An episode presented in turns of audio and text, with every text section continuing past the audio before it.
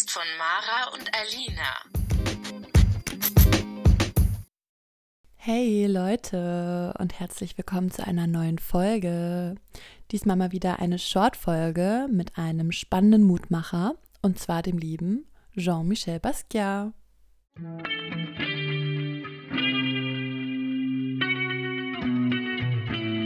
Facts. Jean-Michel Basquiat wurde am 22. Dezember 1960 in Brooklyn, New York City geboren. Er war ein US-amerikanischer Künstler, Maler und Zeichner. Vor allem in den späten 70ern und 80er Jahren polarisierte er mit seiner Kunst. Er wird heute dem Neo-Expressionismus zugerechnet. Und er machte unter anderem die Graffiti-Malerei in der Kunstwelt salonfähig. Mit 17 Jahren brach Basquiat die Schule ab und begann sich als Künstler zu betätigen. 1977 fing er an, Graffitis mit seinem Freund Al Diaz auf Häuserwände, U-Bahnen und Galerieschaufenster zu sprühen.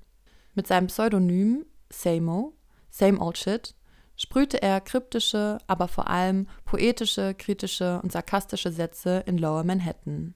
Dadurch gewann er schnell an Aufmerksamkeit. Basquiat sah sich jedoch selber nie als Graffiti-Künstler. Basquiat befasste sich eingehend mit der urbanen Avantgarde-Kultur New York Cities der 80er Jahre. Im weiteren Verlauf erstellte er immer mehr ausdrucksstarke Bilder. Er kombinierte eine afrikanische, aztekische, hispanische, antikrömische und griechische Bildsprache in seinem Stil mit seinen eigenen grafischen Kennzeichen. In seinen Werken spiegeln sich oft politische und gesellschaftliche Konflikte wider, wie zum Beispiel die Unterdrückung der schwarzen Community in Amerika und generell der ganzen Welt. Bekannte Werke von ihm tragen unter anderem den Titel Untitled History of the Black People oder Hollywood Africans. Schon mit sehr jungem Alter, Anfang der 80er Jahre, bekam er viel Anerkennung für seine Kunst und darauf folgten auch mehrere Einzelausstellungen. 1982, mit gerade mal 21 Jahren, stellte er dann noch auf der Documenta 7 in Kassel aus, als einer der bisher jüngsten Künstler, die jemals dort ausstellten. Daraus folgten immer mehr weltweite Ausstellungen und sein Bekanntheitsgrad und der Bekanntheitsgrad seiner Werke stiegen umso mehr. 1983 freundete sich Basquiat dann mit seinem Idol Andy Warhol an. Sie beide verband eine sehr enge Freundschaft. Sie arbeiteten zusammen an mehreren Projekten und stellten auch zusammen aus. 1987 starb Andy Warhol jedoch und Basquiat kam nur schwer darüber hinweg. Ein ganzes Jahr stellte er nicht aus und 1988 zeigte er in einer Ausstellung hauptsächlich Werke, die das Thema Tod thematisierten. Die Werke trugen Titel wie Man Dies oder Riding with Death. Noch im selben Jahr, 1988, starb Basquiat mit gerade mal 27 Jahren an einer Heroinüberdosis. Seine Werke und seine ausdrucksstarken Gedanken machten ihn unsterblich. Bis heute. Und nun noch ein schönes Zitat von Basquiat. I don't think about art when I'm working. I try to think about life. Yes, ja, das war unser guter Mann Basquiat einmal sein Leben zusammengefasst. Ähm, er ist vielleicht nicht jemand, an den man so klassisch denkt, wenn man an die Modewelt denkt, weil er ja kein Designer oder Chef, Creative Director, was auch immer war. Aber wir finden irgendwie trotzdem, dass er die Modewelt beeinflusst und einfach uns beeinflusst und einfach irgendwie ein sehr, sehr, sehr spannender, interessanter Mensch ist. Wie immer. Wie immer. Leute, wie alle unsere Mutmacher. Ähm, Aber genau. ich meine, ähm, äh, das ist ja auch so das Ding, ne, dass man halt einfach ähm, auch wieder sieht, es ist halt modeübergreifend. Es geht ja nicht nur darum, jemanden auszuwählen, der aktiv in der Mode tätig ist, sondern auch Menschen, die Einfluss auf alle möglichen Bereiche haben. Und ich finde, Basquiat ist so ein Mensch, der beeinflusst einen in allem. Und wir machen ja hier nicht nur, wir reden ja nicht nur über Mode, sondern auch über Mut. Und ähm, das ist ja auch so das, was uns die Mutmacher geben, uns in eine Mut versetzen, in eine Stimmung versetzen und uns da auch drin beeinflussen. Und ich finde, ja, das ist wieder eine Persönlichkeit, der das sehr gut kann und der eben gerade auch in seinem Bereich einfach ähm, was ja Unvergängliches geschaffen hat. Und ich finde, also das hat auch die Mode bereichert oder jede kreative Szene bereichert oder uns alle. Es kann uns, uns alle bereichern. Alle. Ja, also ich muss sagen. In der Lebensweise auch. Genau, ich kannte Basquiat auch schon relativ lange, aber ich war ähm, in der Ausstellung in der Schien, das ist jetzt auch schon wieder länger her, Ähm, und diese Ausstellung war wirklich toll. Und da habe ich auch nochmal so einen ganz anderen Zugang zu ihm gefunden. Und da waren halt auch so ähm, Auszüge aus diesem Film, wo er mitgespielt hat. Ähm, genau, weil er war ja auch irgendwie so ein sehr vielschichtiger Mensch, der irgendwie auch sehr umtriebig war und überall so mit dabei war. Und als ich in dieser Ausstellung war, war ich irgendwie so richtig gepusht von dieser Energie und so dieses, ne, wie gesagt, was ja immer unsere Mutmacher ausmachen, aber dass man so ein bisschen war, hey, ich muss mich auch nicht auf eine Sache festlegen, ich kann irgendwie mich ausprobieren und dafür ist das Leben auch da, so ein bisschen. Ja, und ich finde halt einfach für das junge Alter, ähm, also er gehört ja leider auch zu dem Club 27, ähm, wie wir schon gehört haben, ist er auch mit 27 Jahren äh, gestorben an einer Überdosis ähm, Heroin. Und ähm, so wie viele andere äh, Menschen, auch Amy Winehouse, die ja auch mit 27 gestorben ist, an Alkohol und Heath Ledger und dann ist ja auch egal. Auf jeden Fall diese ganzen Menschen, zu denen er ja da leider auch gehört. Aber in dieser, kur ja, in dieser kurzen Zeit hat er so viel ähm, geschaffen und so einen eigenen Stil in diese Welt reingebracht, die uns nachhaltig immer noch beeinflusst. Und ich finde auch, also klar, in, zu seiner Zeit geht er mit verschiedenen KünstlerInnen und vor allem auch weißen Künstlern, also männlichen Künstlern, irgendwo einher. Aber ähm, ich finde, er sticht trotzdem noch mal sehr heraus mit seinem Stil und eben auch ähm, dadurch, dass er eben ähm, ja afroamerikanisch äh, einer der ersten oder ja schon einer der ersten afroamerikanischen äh, Künstler war, der ähm, eben in dieser weißen geprägten äh, äh, Kunstszene sich da eben behaupten konnte und einen Durchbruch geschafft hat und das ist ja auch bemerkenswert.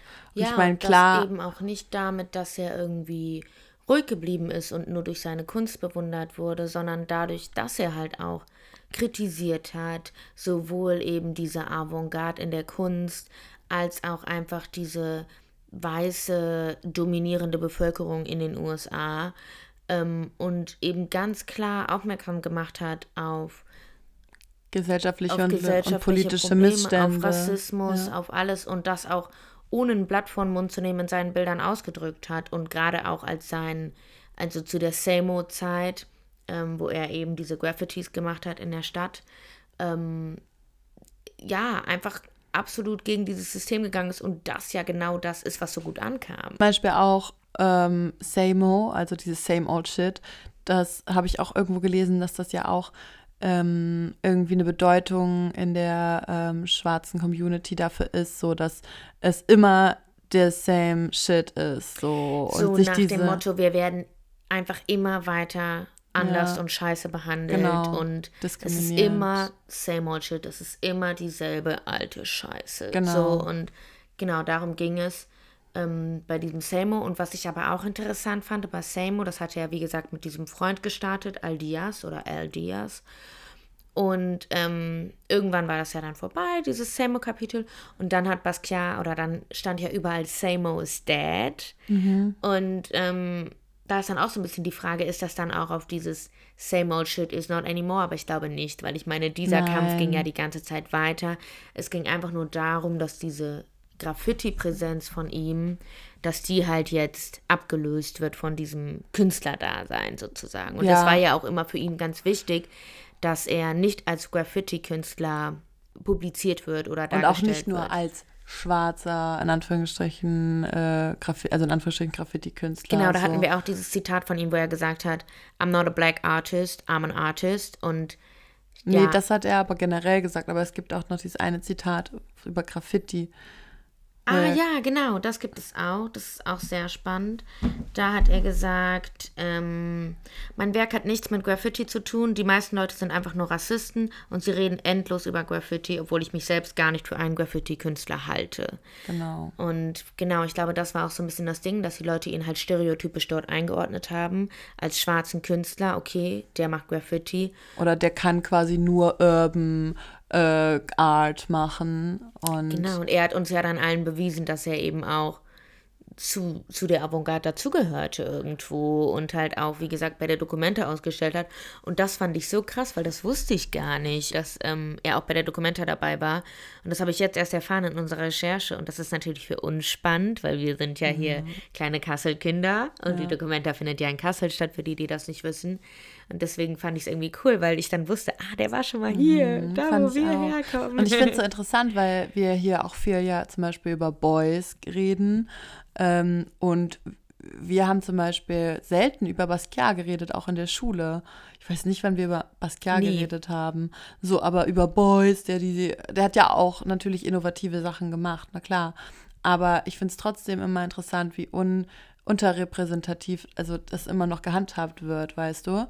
Ich glaube, wir hatten Und vielleicht einmal im Kunst-LK den angeschnitten, aber es ist kein, also es ist jetzt kein Lehrplan-Ding oder so gewesen. Es war einfach nur mal kurz so, ah ja, und übrigens Pascal gab es dann auch so, ne? Und genau nicht so vertieft einfach, obwohl dieser, obwohl der ja auch irgendwie so präsent war in dieser Zeit und aber so viel trotzdem, gemacht hat. Aber trotzdem auch interessant, dass es ihm auch wichtig war, nicht nur als Black Artist gesehen zu werden. Also eben auch dieses Zitat, das er gesagt hat, I'm not a Black Artist, I'm an Artist. Also er wollte auch nicht irgendwie eine besondere Stellung, in Anführungsstrichen, auch noch da, dadurch bekommen, sondern er wollte einfach anerkannt werden als Künstler. So, egal, ähm, so, ja. was seine Hintergründe Ihm sind. Ihm war das wichtig, darauf aufmerksam zu machen, auf diese Missstände. Ja. Aber er wollte nicht nur damit, ähm, was ja auch total verständlich ist und eigentlich auch selbstverständlich sein sollte, er wollte eben nicht nur damit identifiziert werden. Genau. So, ne? Ja. Und was ich auch spannend finde, dass er mit Madonna zusammen war. War er? Ja. Ich dachte, die hatten nur. Also vielleicht hatten sie auch nur was, aber sie hatten auf jeden Fall mal was. Und das finde ich irgendwie auch lustig, also nicht lustig, aber irgendwie krass, weil er hat sie, also man sagt so ein bisschen, man weiß das ja nicht mehr so richtig, aber man sagt so ein bisschen, dass er sie auch so ein bisschen entdeckt hat, beziehungsweise er halt mit ihr war, als sie noch nicht berühmt war.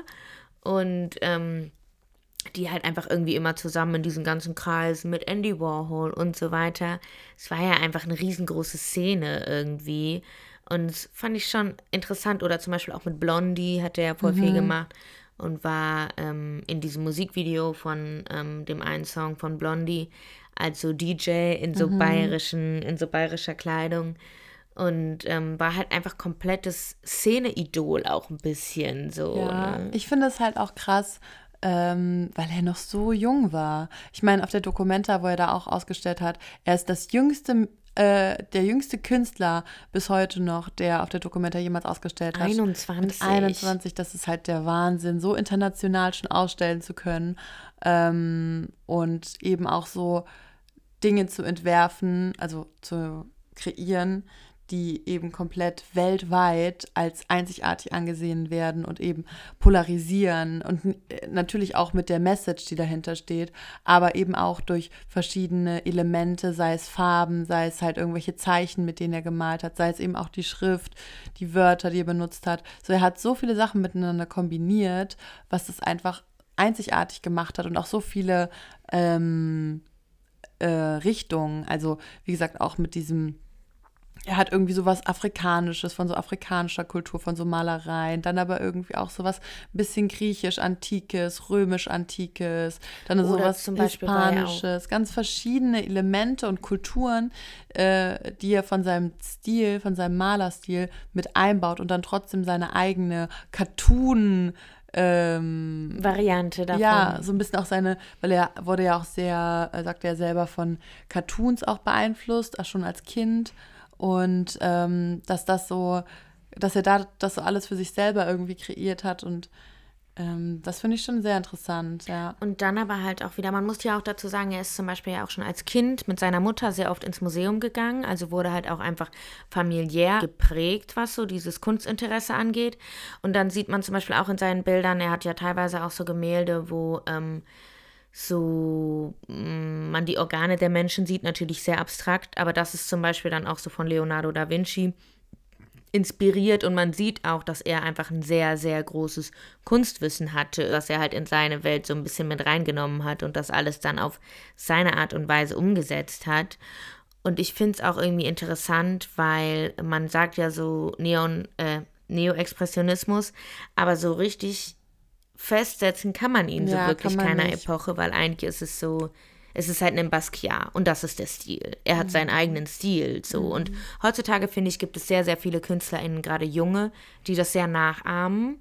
Ähm, aber trotzdem ist und bleibt es halt sein eigener Stil irgendwie, finde ich, den man mit nichts anderem so gleichsetzen kann. Und ich finde es auch interessant, weil er ja zum Beispiel auch ähm, das immer gemacht hat, dass er ähm, Wörter in seinen Bildern hingeschrieben hat und die dann ja aber durchgestrichen hat, um eigentlich noch mal mehr zu unterstreichen, dass er das kritisiert zum Beispiel oder dass er, dass er das wichtig findet, vor allem, weißt du. Ähm, also er hat schon, und das kennt man ja jetzt, so wie das ist, aber dass das so bei ihm so auch angefangen hat oder dass er das so geprägt hat Ja. ähm, damit halt noch die Bedeutung mehr hervorzurufen. Ich würde auch sehr, sehr gerne mal diesen Film Downtown 81 schauen. Vor allem finde ich es so absurd, weil er den ja selber nie gesehen. Also das ist ein Film, wo er ähm, mitgespielt hat. Ähm, von Glenn O'Brien, glaube ich. Ähm, und es ist so ein sehr dokumentarisch gestalteter Film. Also es geht auch irgendwie um ihn als Künstler. Und da treten dann auch eben diese ganzen Leute aus der Szene, also Blondie und so weiter auf. Und ähm, dieser Film sollte eigentlich unter einem anderen Namen veröffentlicht werden, ist aber dann tatsächlich erst 2010 publiziert worden unter dem Namen Downtown 81. Und Basquiat konnte dementsprechend diesen Film nie sehen. Und das finde ich irgendwie auch krass so. Und ich würde diesen Film sehr, sehr gerne mal schauen, ähm, weil ich glaube, der ist ganz cool. Was ich auch interessant finde, ist so die Dynamik zwischen Andy Warhol und Basquiat, weil ähm, so wir haben ja auch schon mal eine Folge über Andy Warhol gemacht. Und da gehen wir auch noch mal so ein bisschen drauf ein, dass Andy Warhol ja schon auch ein bisschen ein schwieriger Charakter war. Und es gibt auch eine, oder es gab mal eine sehr interessante Doku auf, ich glaube, Arte war das auch. Ähm, die hatte ich damals geschaut. Und da wird eben auch die Beziehung zwischen ähm, Andy und Basquiat beschrieben. Und da werden auch so Videos gezeigt, was die so für ein Verhältnis miteinander irgendwie hatten und wie die miteinander gearbeitet haben. Und ich glaube, dass es schon manchmal sehr schwierig war, weil beide auch sehr große Persönlichkeiten waren, die eine sehr starke und intensive Verbindung zueinander hatten, so. Ähm, aber die eben auch beide so ihren eigenen Kopf hatten mit ihren eigenen Gedanken. Und ich glaube, die haben sich auch öfter mal, sind die sich in die Haare gekommen, haben sich gestritten, so. Es gibt ja zum Beispiel auch ganz viele Tagebucheinträge von Andy Warhol, in denen er eben über Basquiat schreibt und auch zwar oft auch auf eine sehr bewundernde Art und Weise, aber oft auch so ein bisschen so ein bisschen Konkurrenz kann Genau. oder Neid oder so, den man da raushört. Und das ist echt total interessant. So eine Hassliebe. So eine Hassliebe, so ein bisschen, genau. Und man kennt nur, also ich zumindest habe jetzt nur Dinge aus Andys Sicht so gefunden, weil er das halt auch einfach sehr stark dokumentiert hat. Aber ich denke, von Basquiat gibt es da auch Sachen. Und es ist so ein bisschen, weil Basquiat hat ja zum Beispiel in einem Haus gewohnt, was er von Andy Warhol gemietet hatte. Also man sieht schon, dass die eine sehr enge Bindung hatten, aber man kann es Und halt ich nicht so richtig auch- einordnen. Ja, und ich glaube halt auch, dass beide einfach ähm, sich irgendwie zueinander aufgeschaut haben und einander bewundert haben und trotzdem aber nicht schlechter sein wollten als die andere Person, ne? Und ich glaube, Andy Warhol war das auch wirklich ähm, wichtig. Er wollte ihn pushen und er wollte ihn auch supporten und mit, also ihn irgendwie groß machen, aber er wollte trotzdem nicht, dass er größer wird als er. So. Ja. Und ich glaube, wenn er das irgendwie auch mal so gemerkt hat, dann haben die sich auch so ein bisschen angebieft oft. Ich glaube auch. Basquiat war, glaube ich, da ein bisschen entspannter, was das anging. So. Ja, ja, aber ich glaube auch, das war einfach so ein Konkurrenzkampf irgendwie. Und ich meine, das ist auch einfach diese Welt der Kunst. So, da muss ja jeder ein bisschen gucken, wo er bleibt am Ende. So und ja, aber trotzdem auch auf jeden Fall. Ich meine, es gibt Er super viele halt Bilder von den beiden. Also, Möglichkeiten gegeben, weil Andy Warhol hat ihn erst ähm, auch so ein bisschen ähm, diese Möglichkeiten geliefert, noch weitere Ausstellungsmöglichkeiten zu bekommen. Und ähm, ja, das war einfach eine große Chance für beide, auch miteinander. Die haben das einfach sehr gut gesehen und man sieht ja auch im Nachhinein nach dem Tod von Andy Warhol, wie Basquiat darunter eigentlich gelitten hat und zusammengebrochen ist und dass das wahrscheinlich auch eigentlich so sein Seelenverwandter oder sein stärkster Wegbegleiter mit war. Und als der halt gestorben war, ähm, war halt für ihn auch erstmal eine dunkle Zeit angebrochen. Und er hatte sich ja sowieso schon ein paar Jahre eben in diesen Drogenkonsum leider hingegeben und gerade was Heroin angeht, ähm, ist davon in die Abhängigkeit eben abgesunken. Und ich glaube, dieser Tod von Andy Warhol hat, Warhol hat das eben auch nochmal sehr stark ähm, verstärkt. Und er hat ja dann auch nur noch sehr düstere Kunst gemacht, eben diese mit alles mit Tod und das Thema Tod sehr stark behandelt. Er hat ja auch ein Jahr erstmal überhaupt gar nicht ausgestellt. Und die Ausstellung, die dann kam, kurz vor seinem Tod auch, wie als hätte er es auch so ein bisschen geahnt, ähm, ging es ja auch nur um, um ja. Tod. Und ich glaube, so hat er das irgendwie für sich auch verarbeitet, aber vielleicht hat er selber auch schon sich sehr stark irgendwo unterbewusst da so hin befördert. Mhm. Das klingt so komisch, das zu sagen, aber es ist halt tragisch, dass er halt wirklich unmittelbar danach auch selber gestorben ist an einer Überdosis. Ja, in so einem jungen Alter halt auch. Ja. Ne? ja. Und ich verstehe immer nicht, was ist an diesem Alter 27? Ja, das ist irgendwie so eine. Warum ist das, das ist so? irgendwie verhext. Und vor allem dann kam ja jetzt in unserer Generation kam ja sogar dieser Club 21, wo voll viele so Rapper und so Trap-Rapper und so halt mit 21 schon auch teilweise an Drogen verstorben sind und so. Aber ja, zu dieser Zeit war es halt Club 27. Und also es gibt ja super, super viele. Janis Joplin, glaube ich, mm. auch. Und also da kann man ja echt, also Seiten mit füllen mm. von Leuten, die mit 27 versterben. Das mm. ist irgendwie. Mhm. Und trotzdem halt so viel geschafft hat, weil er war ja zum Beispiel auch eine Zeit in Hamburg, das fand ich auch noch ganz mhm. spannend. Und hat da eben mit anderen ähm, Weggenossen sozusagen, die zu der Zeit in der Kunst tätig waren, also zum Beispiel Salvador Dali, Keith Haring, ja, Joseph Beuys, eben auch André Hellas. Ähm, äh, für André Hellas hat er da so einen, äh, diesen Luna Luna, das ist so ein avantgardistischer Vergnügungspark in Hamburg, hat er mit diesen ganzen Künstlern eben zusammen gestaltet. Und ja, aber die haben das doch nicht zu Ende gebracht, waren, oder? Nee, ich glaube auch nicht, dass das irgendwie nie so richtig was geworden, ne? Aber wurde halt eben damals ähm, ja in Hamburg irgendwie kreiert. Und das fand ich auch spannend. Guck mal, der ist 27 geworden und war in auf der Documenta, war in Hamburg, hat da so ein Riesenprojekt, ja. hat tausend Ausstellungen gemacht. Also wenn man auch mal guckt, auch natürlich noch nach seinem Tod, beim Wikipedia-Eintrag sieht man, wie viele Ausstellungen es gibt und dass es geht unendlich lang. Mhm. Also einfach, weil er halt natürlich auch noch, wie das immer so ist, nach seinem Tod noch mal begehrter war als davor. Und man hat ja auch super. Aber schon super, während er gelebt auch hat. Auch schon währenddessen, mhm. ja. Das muss man auch sagen. Er hat auch währenddessen halt Karriere gemacht. Auch auf einmal so richtig durch die Decke gestartet, mhm. weil er, also er kam ja mit nichts erstmal an, sage ich mal, und hat nur seine Kunst gemacht, das, was er gefühlt hat, das, was er gedacht hat, seine politischen, gesellschaftlichen ähm, News, die er halt so äh, News, sage ich schon, seine politischen Gefühle, Gefühle oder so ja. die Kritik, die er einfach ja. geäußert hat und da eben mit seiner Graffiti-Kunst, die für ihn ja kein Graffiti war, aber diese Kunst, die er eben auf den Straßen ähm, erstmal so öffentlich gezeigt hat, ja, so einfach angefangen. Und dann ist er durch verschiedene Kontakte, hat er Galerien bekommen, Werkstätten, Ateliers, wo er arbeiten konnte, wo er tagtäglich seine eigene Kunst entwickelt hat und dann auch Leute kennengelernt hat, diese Connection gemacht hat. Er muss ja auch ein sehr cooler Typ gewesen genau, sein. So, weil ich meine, da, da, gehört ja auch immer was, ja, da gehört ja auch ja, immer was dazu, dass du halt Leute kennenlernst, dich mit Leuten verbündest, also